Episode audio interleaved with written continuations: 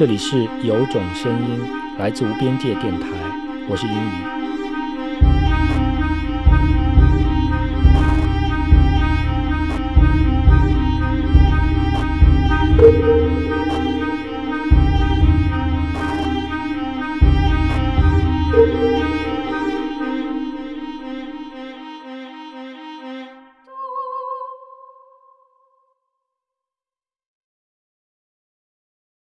你好，嗯、我是英怡，这里是有种声音。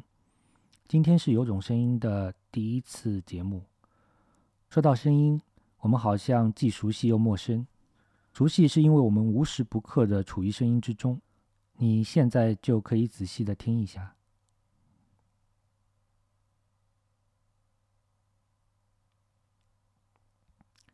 甚至是在生物学意义上的我还没有出现之前，在妈妈的肚子里，听觉器官就比我更早的形成、发育成熟。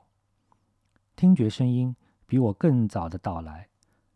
说陌生，是因为对于声音，好像我们也说不出什么，总是处于一种失语的状态。这种陌生感的出现，很重要的一个原因是全球化浪潮之后，世界上大部分地区的文化是以视觉文化为基本范式的。更准确的说，是希腊基督教传统文化发展而来的视觉文化。这种文化最早可以追溯至呃古希腊的哲学。在《形而上学》开篇的第一段，亚里士多德说道：“求知是人的本性。我们乐于使用我们的感觉，就是一个说明。即使并无实用，人民总爱好感觉，而在诸感觉中，由重视觉。无论我们将有所作为或竟无所作为，较之其他感受，我们都特别爱观看。理由是能使我们知识事物，并显明事物之间的许多差别。于此五官之中，以得与视觉者为多。在这里，视觉被与认知连结在一起，进而成为了理性的象征。时至今日，视觉或者说作为其表征的图像，已经处于一种泛滥的状态，已经不为理性所规范了。在这样一种全球化的视觉文化之中，声音被忽视了。更准确的说，听觉声音的价值与潜能被大大的低估了。刚才的论述方式好像是把视觉文化作为声音的参考，甚至是对立面。这样说来，声音好像失去了独立性，就像是电影里的电影配乐、游戏里的声音设计。刚才我说了一个词“听觉声音”，这是一个组合词，听觉和声音之间是有一个连线的。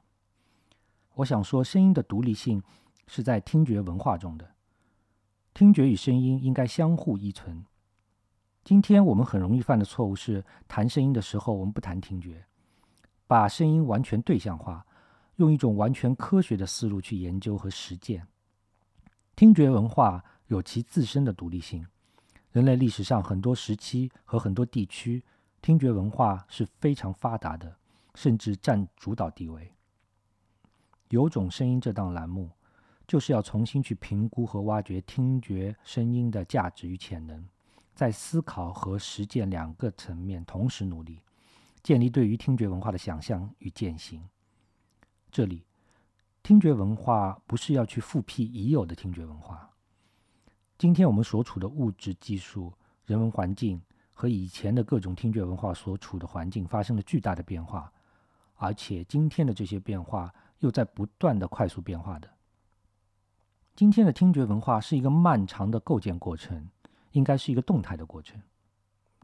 对于类似什么是听觉文化、声音到底指的是什么这样的问题，我个人感觉，呃，能力有限，可能在节目中无法给出一个全面的定义式的回答。我只能说，声音既物质又隐喻，既是材料又是媒介，既承载记忆又孕育想象，既属于个人又来自地方，最终需要被我们听到。如此。听觉是一种感受方式，一种思考方式，一种存在方式。很长的一段时间内，遇到熟悉的或者不熟悉的朋友，聊到声音艺术，我都会提一句：除了音乐之外，还有什么值得我们去聆听？这句话听起来好像是说如何扩展听觉美学的边界，音乐之外的可能性。但是我还想说另外一句，就是音乐不是这样听的，音乐的内部还有很多的可能性，或者说今天的音乐与我们显得过于单一了。无论是职业的音乐家。还是专业级爱好者，或是普通的公众，音乐可能远比我们认为的更加丰富与亲近。所以今天我们就从音乐开始。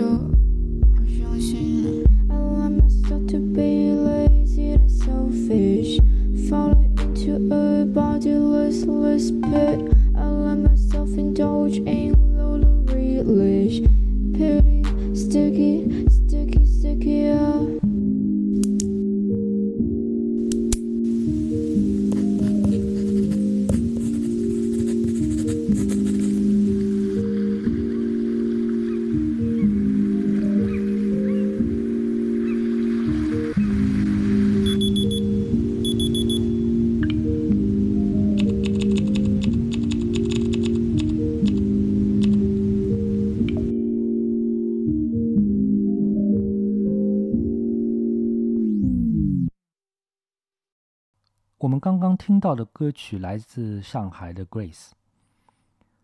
我不知道在节目中使用什么样的社会身份来介绍 Grace。Grace 现在是在上海的一所公办高中读书，高中二年级。我上次见到他的时候是在三年前，在滑冰场上。他从一端快速的滑到另一端，时不时的腾空跃起，落到冰面上，时而优雅，时而又很狼狈。那个时候他已经完成了英皇钢级十级的考试，但是他妈妈觉得学钢琴的人太多了，升学考试加分其实不够确定，特招生的竞争又非常的激烈，于是给他定了一个很冷门的乐器——竖琴。他大概是在高一结束，呃，升高二的时候开始尝试自己创作音乐。我能够听到他的歌，是因为他的爸爸。他爸爸和我是很多年的朋友。知青子女，初中从外地回到上海，和奶奶一起生活。后来去了工厂做工人。比 Grace 大一点点的时候，他爸爸听到了摇滚乐，在二十岁时组建了自己的摇滚乐队，担任吉他手。我跟他聊起过为什么会去做摇滚乐。他说，很长一段时间下班后，年轻的他不知道可以去哪里，也不知道可以做什么。就和同样是年轻的工友沿着家门口的苏州河游荡。当我们提到摇滚乐的时候，他没有用诸如“玩”这样的词去描述音乐，而是说做摇滚乐队。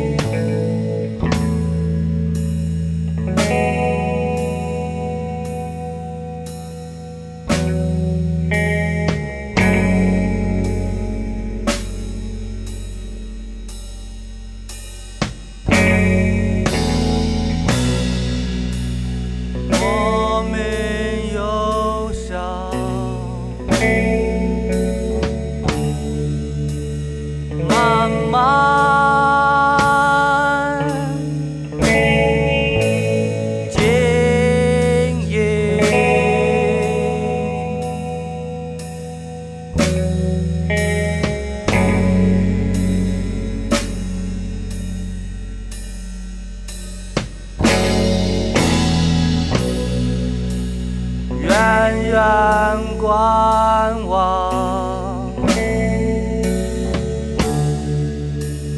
朝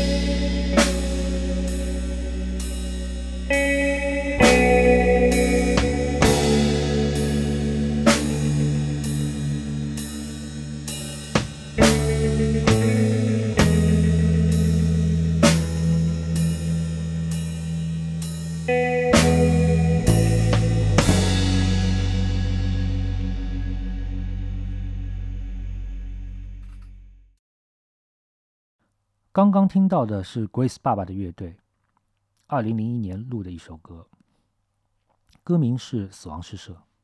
因为乐队的成员都很喜欢同名电影，当时乐队有成员在私人录音棚工作，所以他们会在录音棚里排练。我们听到的是用一支话筒录下的排练现场，当时只是为了继续创作供乐队自己听。可惜这首歌再也没有被正式录制过。后来，Grace 的爸爸开始创业，创办了一家汽车交易的互联网公司。Grace 的爸爸应该几乎没有跟 Grace 聊过他的乐队经历。当 Grace 开始用家里浏览网页的笔记本电脑录自己的声音的时候，开始用软件做音乐的时候，他爸爸开始跟他讨论如何使用 bass 增加律动，而不是过多的使用低鼓。Grace 的爸爸发来这首歌的时候，还特意给我看了 Grace 对这首歌的自述。Grace 写道：“每天的四分之三的时间都在浪费，一直很困惑我的问题，就像是音乐里的声音。写两笔作业，睡觉，被闹钟吵醒，醒来后第一件事情打开手机发两条消息，一天就像歌的结尾一样，草草就结束了。想过有什么意义？”但最终没有想出有什么意义，那就致敬我们浪费的每一天，致敬那些没有意义的日子。要过一种有意义的日子，面对没有意义的日子怎么办？没有意义的日子怎么变得有意义呢？这些好像都是每个人在某些时刻都会遇到的问题。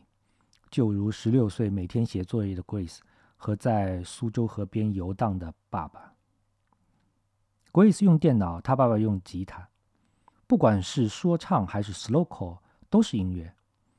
Grace 和他爸爸都选择用音乐去回应这样一个问题：是不是音乐有某种魔力，可以去回应那个时常困扰我们的问题？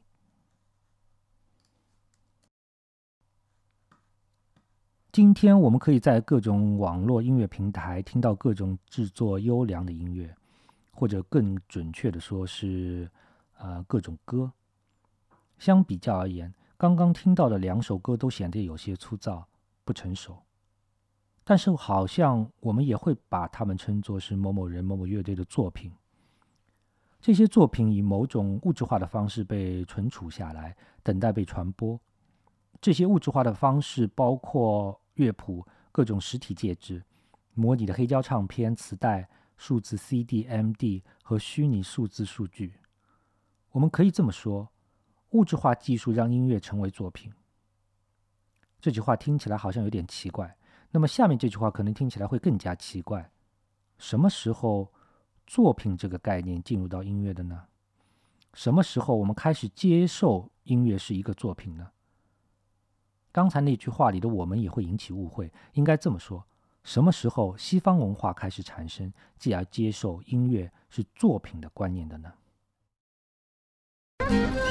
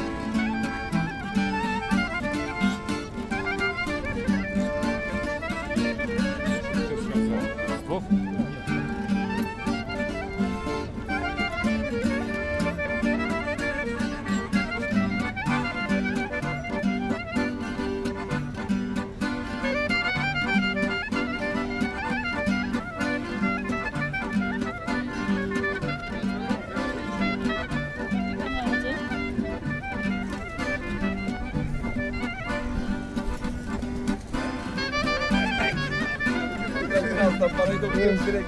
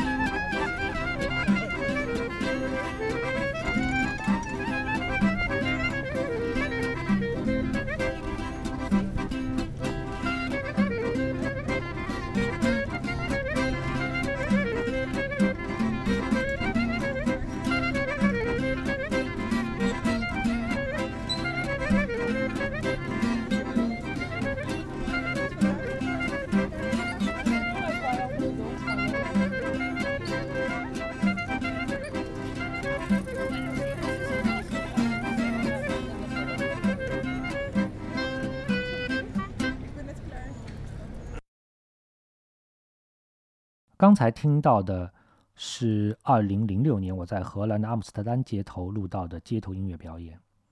虽然我录制的这段音乐也是经过了数码化编码，但是它最初出现的地方的方式以及预设的传播方式都没有那么强调作品的概念。无论是从音乐内部结构和外部关系来看，都缺乏所谓的作品感。那么在这里，音乐是什么？音乐对于这三个吉普赛演奏者意味着什么呢？挣钱的工作、生存方式，或者按今天时髦的话说，这也是一种生活方式。工作、生存方式和生活方式对于他们来说，哪个更优先呢？我无从而知。但我想提示大家，这音乐出现在哪里？是在日常的城市生活空间中。它没有以一种文化产品的形式在社会中流通，比如租一个场地、音乐厅、live house 做宣传、售票，观众不应该迟到，迟到要在幕间时间进场。他们就走到了桥上，坐下来演奏，结束，走了。我们甚至很难称他们是音乐家，西方严肃音乐传统意义上的音乐家。现在，让我们回想一下刚才的录音。那段录音不是音乐表演，而是阿姆斯特丹的城市公共空间的声音。里面有人在说话，行人的脚步声，自行车和车把上的铃声。我们还可以想象三位吉普赛演奏者坐在横跨阿姆斯特河上的小桥，天空中的云就如尼德兰画派里面绘制的那样厚重结实。行人抱着郁金香，优雅地走过。被我们听出来的音乐只是所有声音中的一部分，但又好像恰如其分，和说话、脚步、自行车铃声、小桥云、郁金香一样恰如其分。这一切都是一个过程，无始无终，循环往复。没有人会去记录一个过程，也没有人和技术能够去记录完整的这样一个过程。这个过程就是世界自身。我们只会也只能去记录某个瞬间，把音乐看作一个作品，或者说音乐体现在一个作品之中，这样一个观念不是不言自明的。这一观念始于十六世纪，在维滕堡，一个叫尼古劳斯·李斯滕尼乌斯的教堂乐正，在一五三七年的论文《音乐》中，将音乐创作看作是一种产品。维滕堡在今天的德国，中世纪宗教改革之后，因为马丁路德而成为路德派的大本营。教堂乐正就是在教堂里工作的音乐家，有点像今天的公务员啊，属于教会的音乐作曲家。这位教堂乐正尼古劳斯·里斯滕尼乌斯，在音乐诗意，就是诗歌的诗、艺术的艺和音乐活动之间做出了区别。他说：“音乐诗意是制作、生产和劳作，借此某个产品降生于世，即便在作者逝世之后。”这个产品依然代表着一个完整的世界，以其自足的意义存在。李斯特尼乌斯强调的是音乐的文本，而不是音乐的表演。在这里，音乐的文本，也就是乐谱，不仅仅是对于音乐表演的提示，而是音乐作品本身。这样一种观念，直到一八零零年左右才会成为音乐行家和爱好者之间的共识。从另一个方面，我们也会注意到。在音乐作品观念诞生和成为主流之后，西方古典音乐史其实就是音乐作品文本和音乐家生平传记的文献序列。包括音乐作为一个艺术分类也是很晚近的。那么在此之前，音乐是什么呢？音乐是一个过程，是一种活动，是亚里士多德所区分出的实践。嗯，在这里我想再引用相似的关于语言的观点，来自于德国学者洪堡特的《论人类语言结构的差异及其对人类精神发展的影响》。在这篇文章中，他说到，语言就其真正的本质而言，是某种在任何片刻中不断变化、不断消失的东西。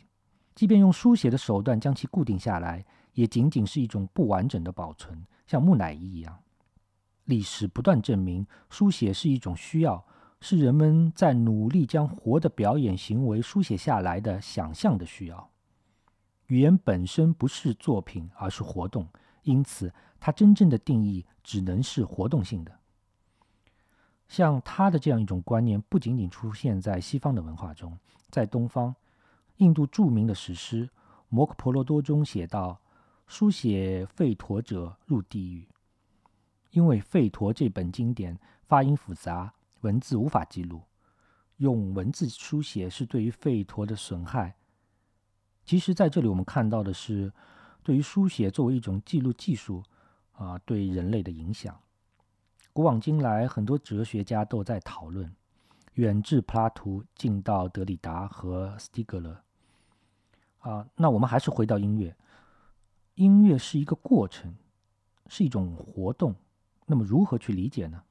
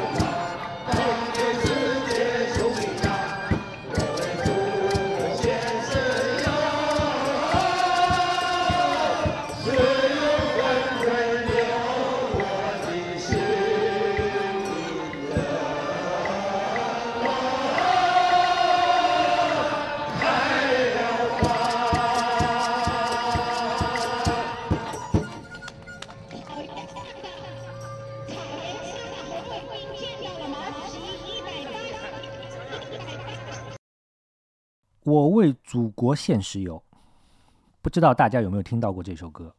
呃，来自上海虹口公园合唱点的歌队。从音乐里，大家可以大致听出来，这是一群老年人在户外唱歌，有乐器伴奏，准确的说是齐奏。呃，这是我一三年录的音。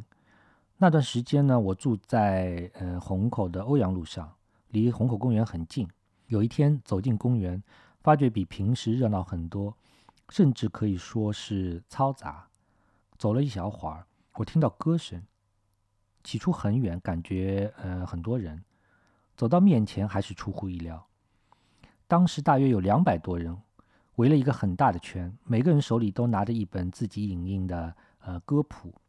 啊，圈子里面有一些伴奏，笛子啊、手风琴、各种打击乐，中间是一个桑黑亚说在指挥。因为话筒接触不良，所以每次呃歌与歌之间的报幕声是断断续续的。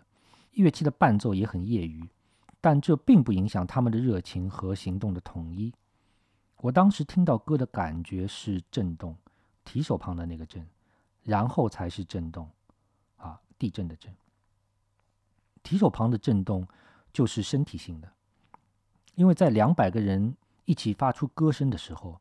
你不得不产生一种共振。接下来的震动就是地震的那个震，是我在想，为什么他们会出现在这里做这样一件事情呢？每周六周日下午两点半到四点半，风雨无阻。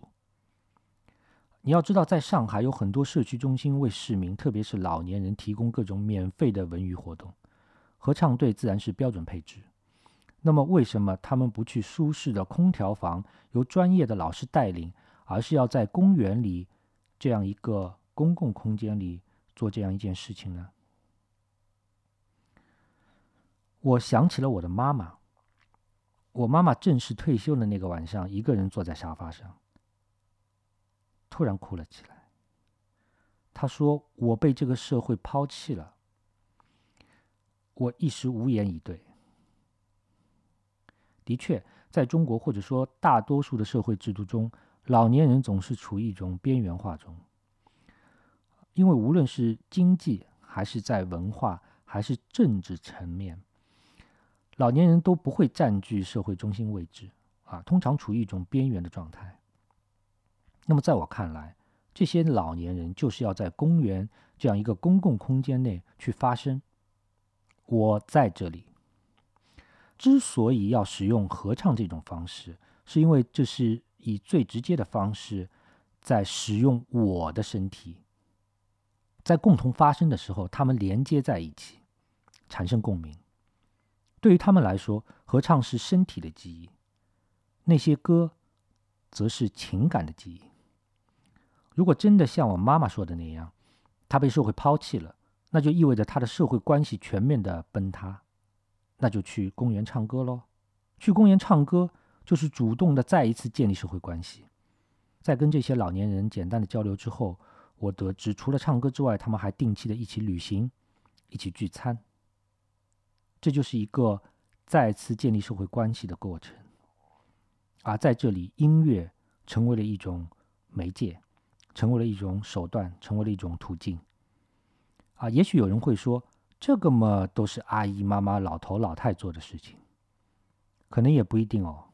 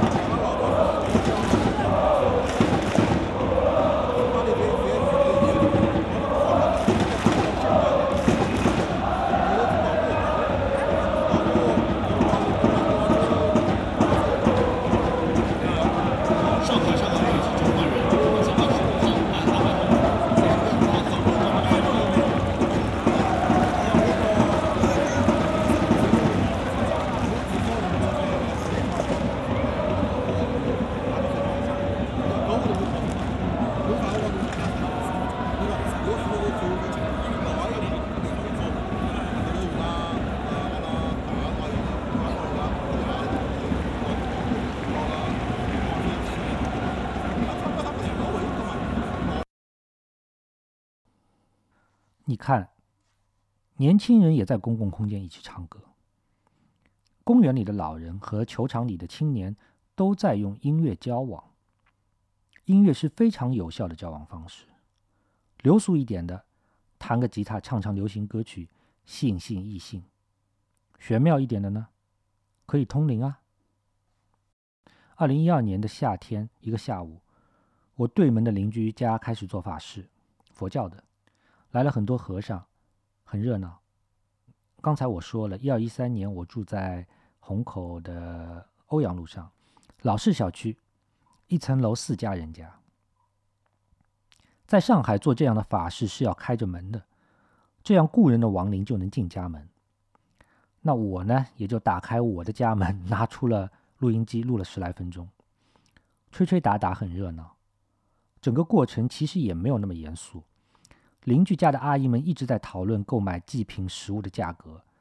到了某个时候，我们可以听到有个男性家族成员在大喊：“时间到了，你可以上来磕头了。”在这里，音乐是连接阴阳两界的通途。在音乐和佛经的编码中，后人和他的祖先建立起临时的联系。在声音中，一个共同的空间得以创建，物理的，也是心理的。这种感觉是，声音开创了一个新的听觉空间。去年我在山西省五台山。弘福寺里也有过相似的经验，有机会我会详细说一下。其实这不是我唯一一次遇到为逝者做法事，在上海的其他老式小区，我还录到过两次。可能有人会说这是迷信啊，但我觉得如果我们多想一点，呃，会有不同的结论。简单的说吧，这是用仪轨来建立时间和血缘的延续。刚才我说法式的仪轨中，音乐是连接阴阳两界的通途，根本原因是声音有种穿越边界的能力。我们想象一下，夜晚坐在自己家的客厅里，窗外的天空掠过闪电，接着是雷声，雷声通过空气分子振动传输力接触到玻璃，玻璃振动，又把振动传输给室内的空气。振动经过室内空气传输进我们的耳道，这个过程能够形成的条件之一，就是无论室外还是室内的空气、玻璃、耳膜都可以被震动。所以，声音能够穿越边界，是因为边界两边甚至边界自身具有可震动的属性。一如音乐连接阴阳两界时。两界中的我们和故人有共振和连接的愿望。这类祭祀故人的音乐，往往蕴含着对于生命和死亡的思考和态度。我第一次听到这类音乐是在上海的朱启瞻美术馆，二零零六年。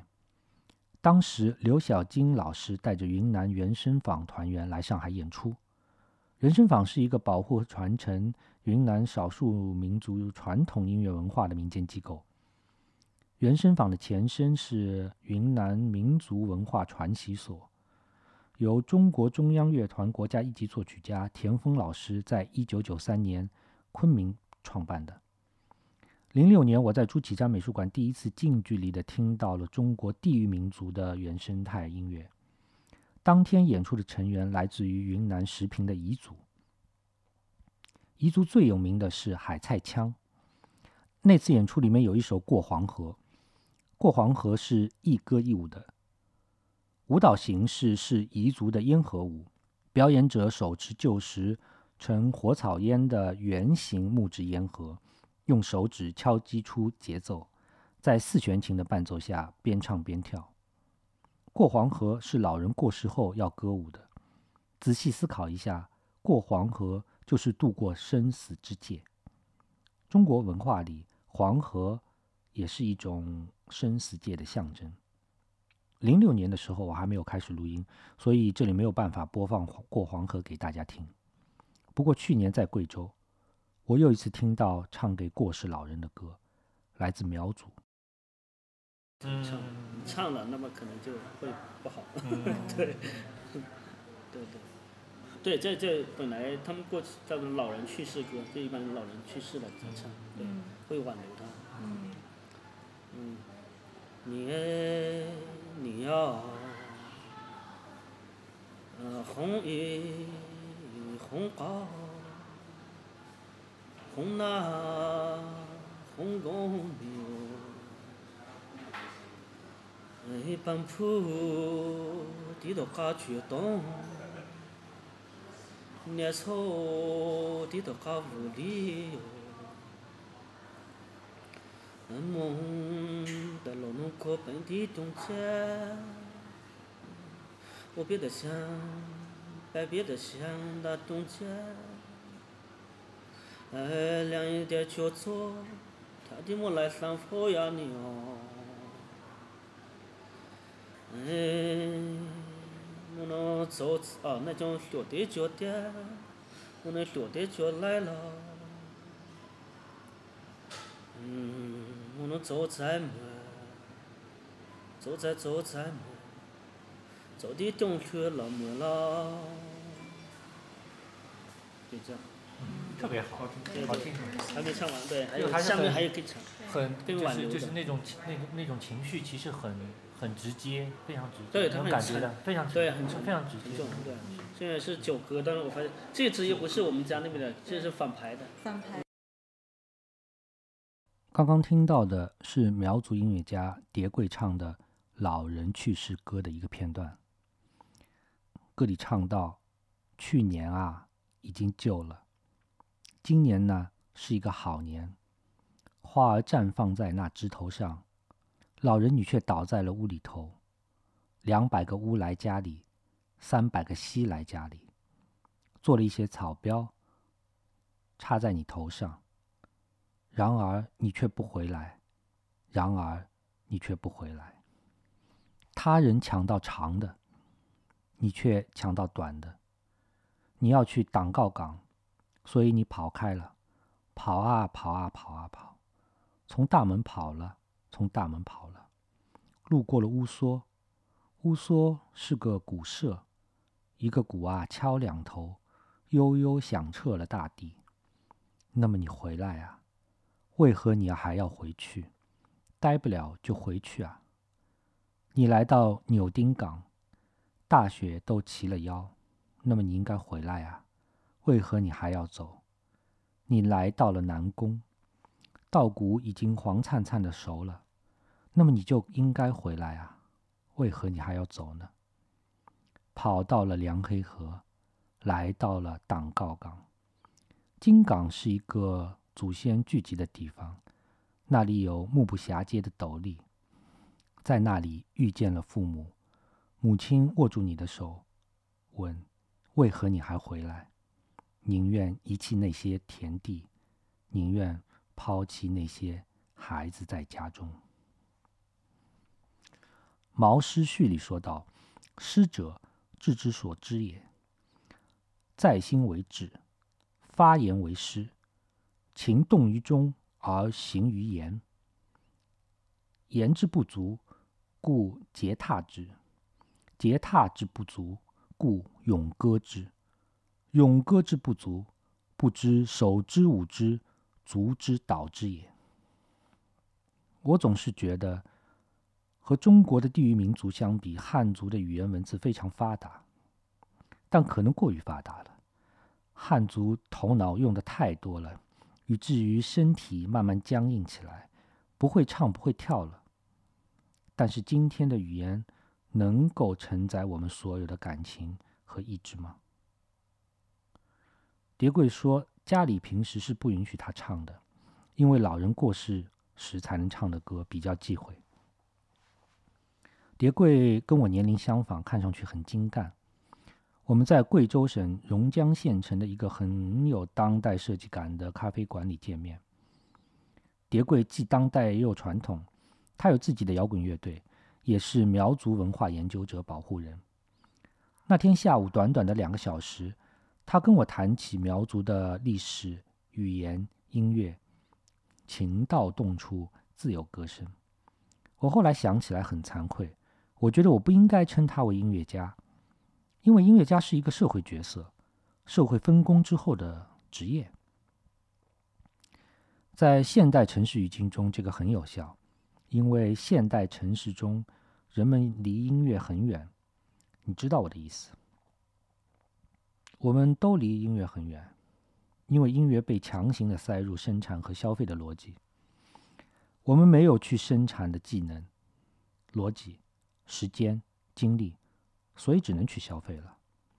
原来应该融于我们身体中的、需要我们上手的，甚至需要我们去承担的，我们都交给了别人。别人做，也只是因为我们付钱。像叠柜那样，像苗族那样。像很多仍然有能力自己唱自己的歌、自己跳自己的舞的地域民族那样，是不需要一个作为职业分工的音乐家的。我与碟柜相识的起因是去年我受到邀请去参加在贵州省榕江县的一个乡建艺术项目，有幸拜访了当地的很多文化学者、研究者和居民，使我这个原来对于乡村和地域民族一无所知的外来者。对贵州的侗族和苗族有了些模糊的了解。原先我对于中国地域民族的兴趣，只是因为云南红河黎族的音乐。但这次我坐在侗族的鼓楼里，听侗族大歌儿童歌队的排练，去歌师家里吃他们的食物，躺在寨子里听凌晨鸣虫声中手扶拖拉机开过，与国家级传承人。吴关梅老师聊她为什么会嫁到这里，我好像有点懂了，我好像也理解了他们为何生活的如此的自然，为何他们的歌声如此的自信。多说一句，那个拖拉机是我听到过的最好听的拖拉机，有机会我会在节目里播放。当然，我希望自己不要去浪漫化这段经历。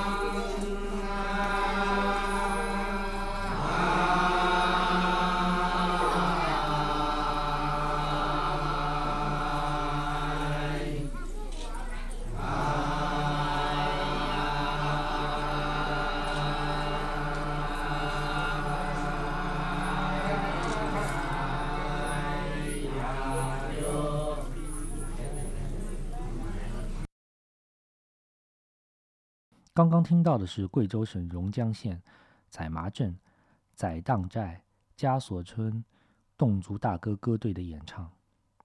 侗族自古以来没有自己的文字，音乐成了侗族文化最重要的载体。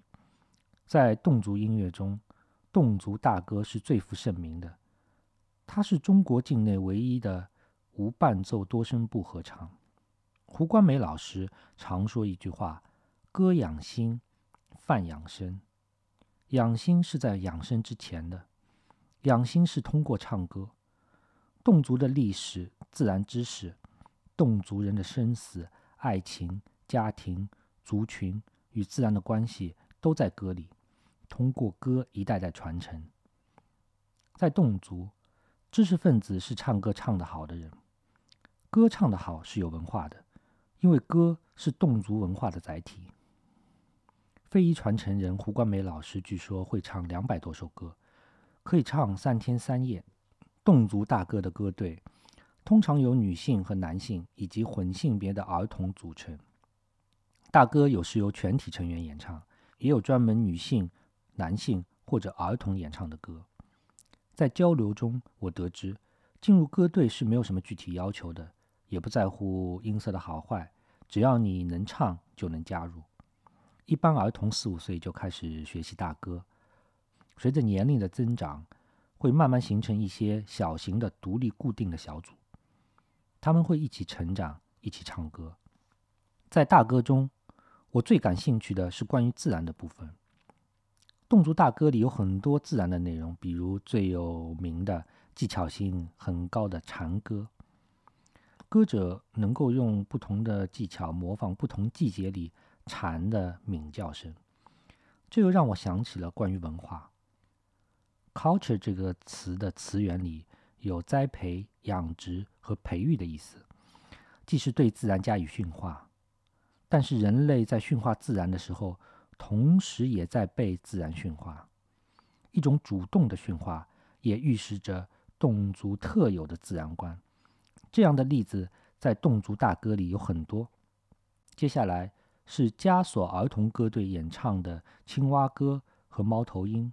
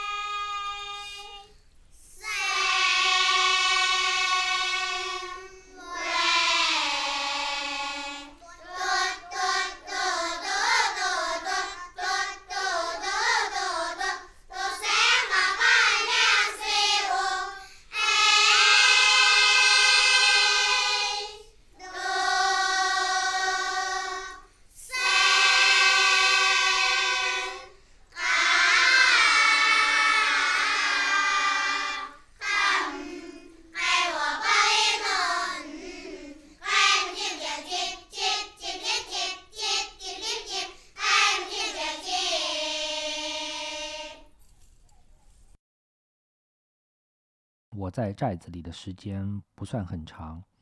作为乡建活动的一部分，我有幸在那里创作。更有幸的是，作为一个城市人，作为一个外来者，我学到了很多，也让我想到了很多。不过，在创作的过程中间，在与嗯当地的侗族的这些歌师啊、这些村民、这些小朋友交流的过程中间，交往的过程中间。我对于现有的相见模式和侗族大歌的现状也有很多不解和疑问，希望有机会能够在无边界的电台节目中与专业的工作者讨论这些事情。节目的最后，我想再次提一下音乐。John Cage 说：“任何声音都可以是音乐。”这本是一句很重要的话，也是很对的话。但是到了 Cage 的徒子徒孙那里，就变成了。任何声音都是音乐，特别是当他们要表明自己做出来的东西的合理性时，就往往这么说。任何声音都可以是音乐，是现代音乐史上很重要的观点。但我也想说，任何音乐最后都是一种声音。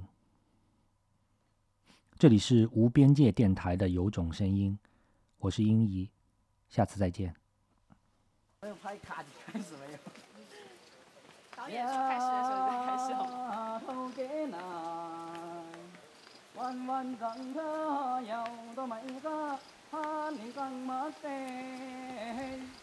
塞着我啊，呢，来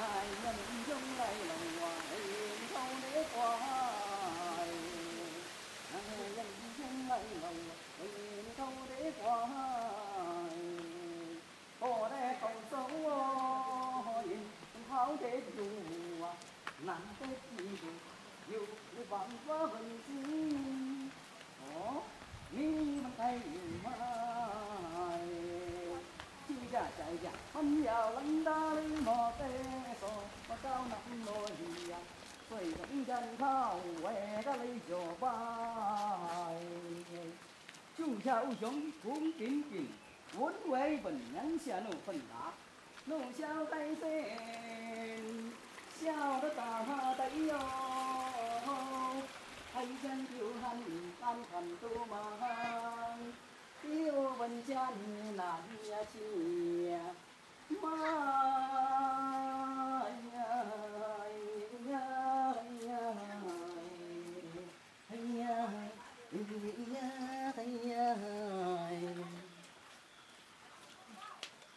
特别好。呃，是可以可以问一下是叫什么名字吗？您这就是单身罗汉多快活，也就是单身罗汉多这这啊这这两 这两年才学的一首。这 不单身罗汉啥？多快活呀就单身汉多快活呀！好，他比较说的就是我我是单身的，肯定要比你们那个那个啊，结婚那个都比较方便。我想吃就是想吃，就是想吃就睡，想玩我就玩。啊。而且我吃的都是顿顿都吃肉。哈哈哈哈哈。不信呢，你们来来我家看一看。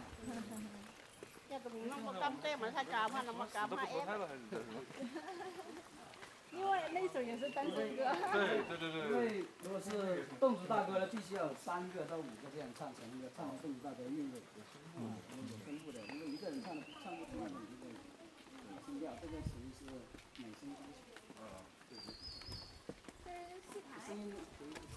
더